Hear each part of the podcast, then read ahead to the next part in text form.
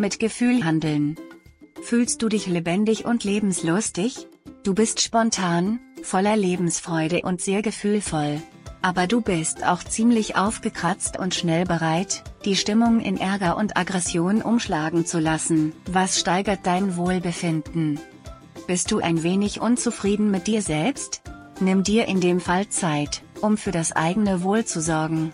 Ein bisschen Entspannung und traute Gemütlichkeit würden dein Stimmungsbarometer heben.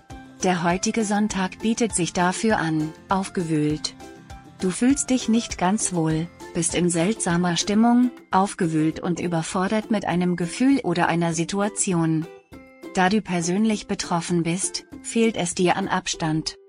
Doch das kann auch gut sein, setz dich mit deinen Emotionen auseinander und stell dich deinen Ängsten.